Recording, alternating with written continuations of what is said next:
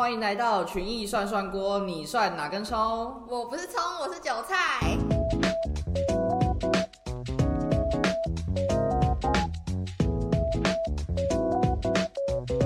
一只羊，两只羊，三只羊，欢迎收听《涮涮羊的床边故事集》第三集啦。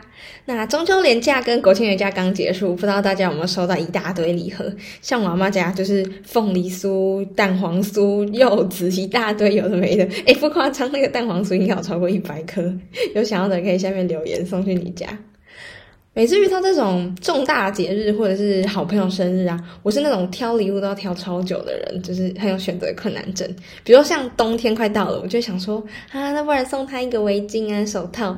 但是我就要开始想，我应该要买我自己想要的黑白啊、酷酷色系的，还是应该要猜一下对方现在会想要什么？对你可能会想说。哎，阿涛都已经你好朋友，你还不知道他喜欢什么？可是真的，就像我好了，我可能今天特别喜欢蓝色，下个月我可能就变绿色。你看，连我自己都搞不懂我自己，就更不用说是我朋友。所以有些人会想说啊，算了算了，没关系，我就买整间店最贵的好了，使出超能力。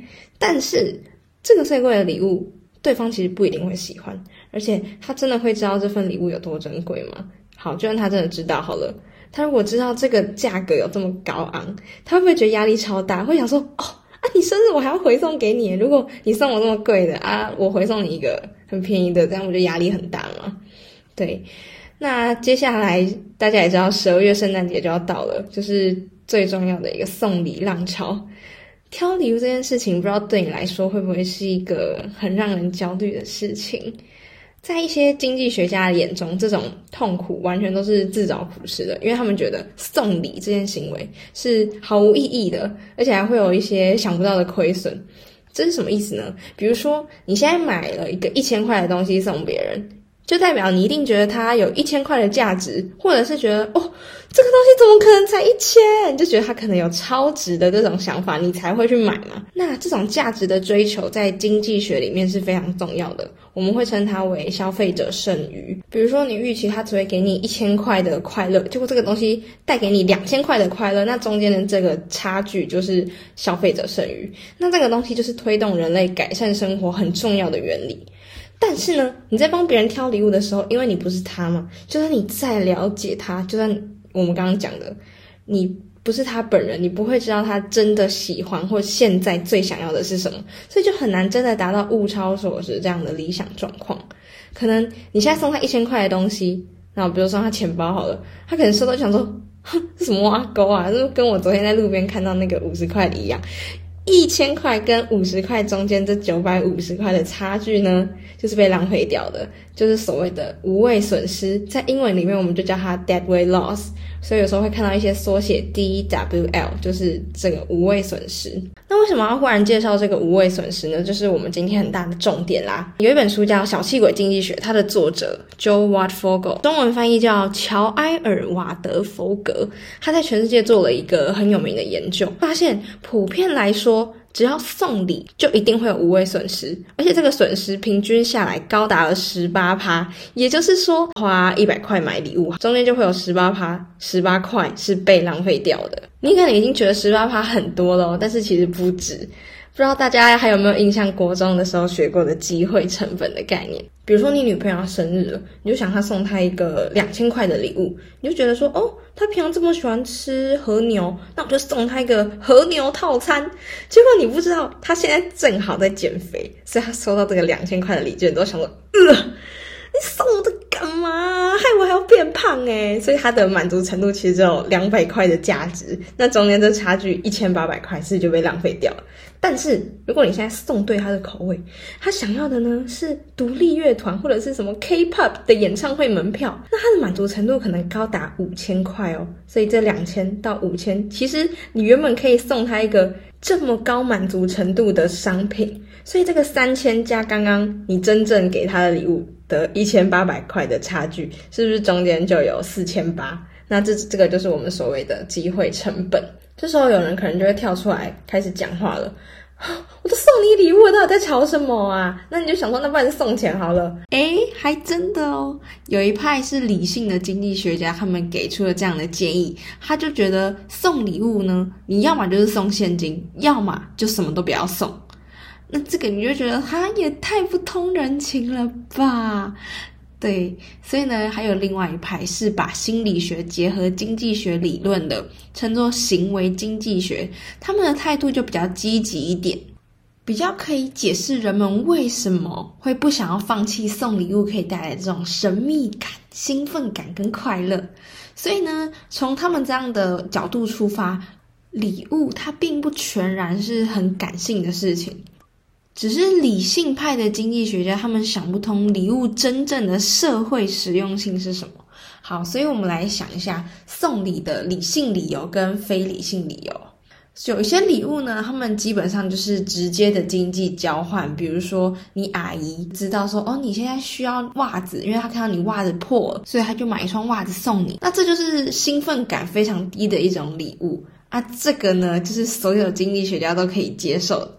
因为就是很理性嘛。那第二种礼物呢，是为了要创造或者是加强某种社交之间联系的礼物。比如说，如果有人现在要请你吃晚餐啊，我们就想说啊，别人要请我吃晚餐，那那我带一点。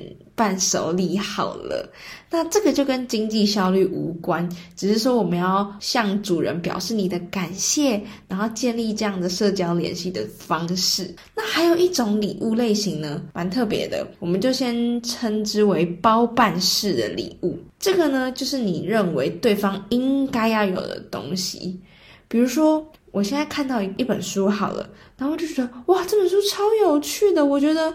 我的 A 朋友一定会喜欢，或者是我现在可能去上了一堂拳击课，我就觉得哦，我这个 B 朋友一定会喜欢，所以我直接帮他报名了下一期，而且帮他付钱了。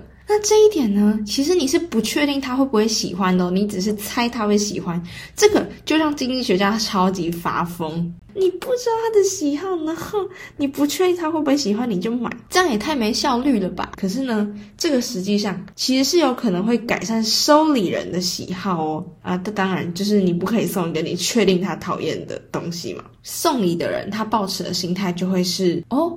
我觉得你可以试试看这个，我觉得你会喜欢哦。他们是建立在这样子的想法之下去送这个礼物的。他最大的挑战就是你要怎么把自己套到别人的思维里面去想说，诶，这个人他真正会想要什么，或会去猜说，哦，这个。我觉得他会喜欢，不管对方他收到这个礼物的当下有没有喜欢，他可能都会觉得说，哇，原来你都这样在为我着想哦。这一点就先不论礼物好坏，都可能会让他觉得很开心。好，那我们就回归刚刚的行为经济学，他们又是怎么看待礼物呢？美国芝加哥大学布斯商学院他们进行一个调查，却显示有高达六十二趴的人并不认为送现金是最有效的方式。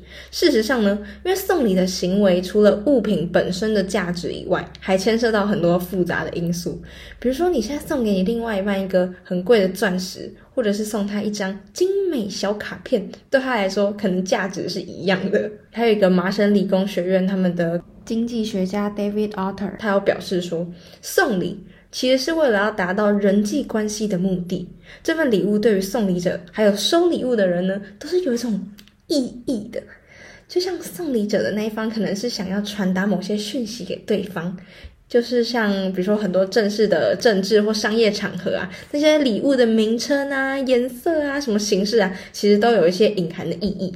所以除了价格因素之外，选礼物的时候要怎么细腻的考量这些细节，才能真正送对礼，还能增加礼物的无形价值，让对方感受到你的心意，这就是非常重要的哦。好的，以上就是我们对于过节送礼，还有经济学家面对送礼这件事情吵来吵去的一些分享。不知道你自己比较喜欢哪一派经济学家的说法呢？最后跟大家提醒一下，曲艺 AI 理财王人机对决在十月十五号已经结束例行赛的部分喽。总决赛从十月二十三号开始，为期一个月到十一月二十二号。我有看到目前前三名都是人类哦，在个人组的部分，然后第四名、第五名就是机器。哦，超级紧张的。然后团队组也是非常竞争激烈，特别奖的第一名，目前城市获利王就是机器人类，请加油！那我们今天群益算算锅就到这边结束啦，下集见，拜拜。拜拜。